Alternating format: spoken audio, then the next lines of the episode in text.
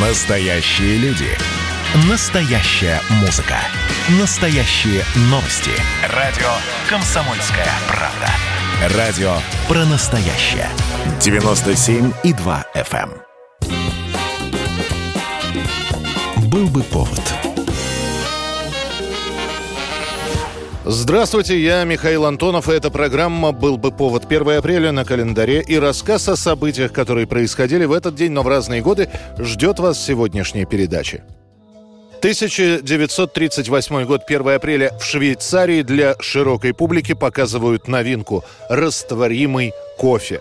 Способ получения кофейных гранул, которые растворяются в воде, изобретает химик-технолог швейцарской фирмы Nestle Макс Моргенталлер. Над своим изобретением он трудится 7 лет. Oh, but I'll just be a second. I'm using new Nescafe instant coffee. Правда, нужно сказать, что не все сразу оценили новинку. Многим не понравился вкус растворимого кофе. Некоторые сказали, что никогда ради растворимого не откажутся от чашки настоящего свежезаваренного кофе. А самое главное, что из-за этой презентации чуть не разразился международный скандал. Оказалось, что в своем изобретении Моргенталлер использовал наработки японцев, которые растворимый кофе показывали еще в начале века. Тем не менее, начиная с 40-х годов популярность растворимого кофе начинает расти. Компании Nestle удается договориться с Министерством обороны США. И с этого момента пакетики с кофейными гранулами входят в паек каждого американского солдата. New natural processed Nescafe with natural coffee flavor.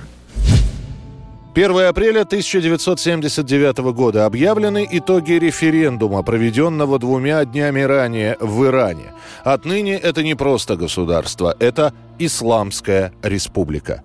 Бюллетень для голосования содержал всего один вопрос. Согласны ли вы с установлением в Иране Исламской республики? На этот вопрос нужно было ответить либо да, либо нет. Утвердительно ответят 99,3% проголосовавших. К октябрю в Иране будет принята новая исламская конституция. Советский Союз, пришедшего к власти Аятолу Хаймини, сдержанно поддерживает. Иранцев называют называют стражами революции, но при этом по советскому телевидению стараются не говорить о том, что в стране после исламской революции начинаются репрессии. Бурные события в Иране 11-12 февраля 1979 года буквально ошеломили весь мир. Ведь тем самым был положен конец монархии, которая существовала в Иране две с половиной тысячи лет. Более того, рухнул угнетательский деспотический режим, который многие на Западе считали самым крепким, самым твердым, самым непоколебимым бастионом империализма на Ближнем и Среднем Востоке. После слов Хаймини о том, что университеты являются центрами разврата, учебные заведения один за другим начинают закрывать. На их месте появляются исламские учебные центры, медрессы. Как грибы после дождя вырастают мечети. Иранские женщины, которые еще год назад ходили с непокрытой головой в коротких юбках, облачаются в хиджабы. Обучают теперь отдельно мужчин и женщин. Для мужчин разрешено многоженство и временный брак, наказание тоже по шариатским законам и приговор выносит шариатский суд. Телесные наказания за воровство и употребление спиртного, смертная казнь за измену родине, шпионаж, супружескую неверность и наркоманию. Новые власти формируют отряды вооруженных бойцов, на которых возложена задача охраны порядка. Организацией таких групп занялись на местах революционные комитеты. 1981 год, 1 апреля. Впервые за 50 лет советским гражданам снова объявляют о том, что в стране начинается регулярный переход на летнее и зимнее время. Вся наша страна приближает ритм своей жизни к ритму движения Солнца. Ну, здесь, естественно, возникает вопрос. Как это сказывается на состоянии людей? Как они воспринимают вот этот новый ритм жизни? Последний раз манипуляции со стрелками часов проводили в 1930 году, когда по распоряжению Совета народных комиссаров время в стране было переведено на один час вперед. Как сообщалось тогда, это делалось для более рационального использования светлой части суток.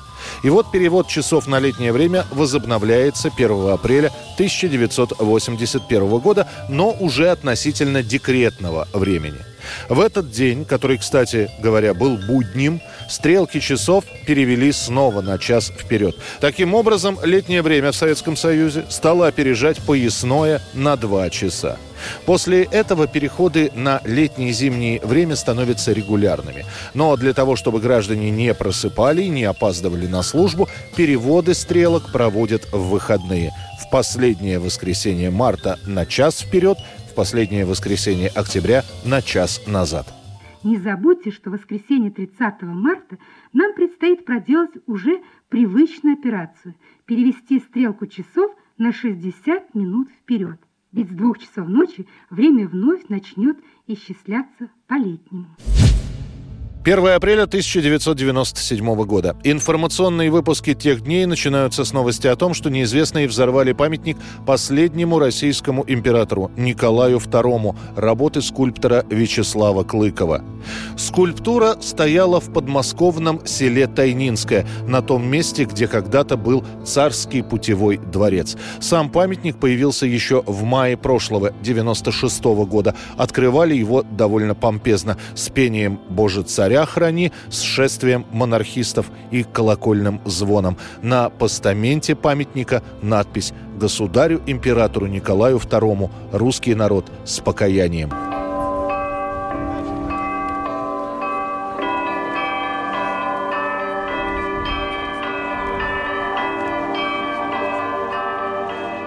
Однако, видимо, не всем оказалась по нраву эта скульптура, и в 6 часов утра 1 апреля 97-го раздается взрыв. Позже станет известно, что к взрыву причастна группа, в некоторых СМИ ее называют группировкой, Рев Военсовет. В августе 97-го их лидера Игоря Губкина арестуют. После к терроризму добавится еще несколько уголовных статей. В итоге Губкин получит 17 лет тюрьмы. После взрыва от 11 11-метрового памятника останется лишь постамент. Спустя несколько месяцев гипсовую копию Николая II установят в Подольске, ее тоже взорвут, и лишь через три года монумент Николая II в Тайнинском будет восстановлен. Это была программа «Был бы повод» и рассказ о событиях, которые происходили в этот день, 1 апреля, но в разные годы. Очередной выпуск завтра. В студии был Михаил Антонов. До встречи.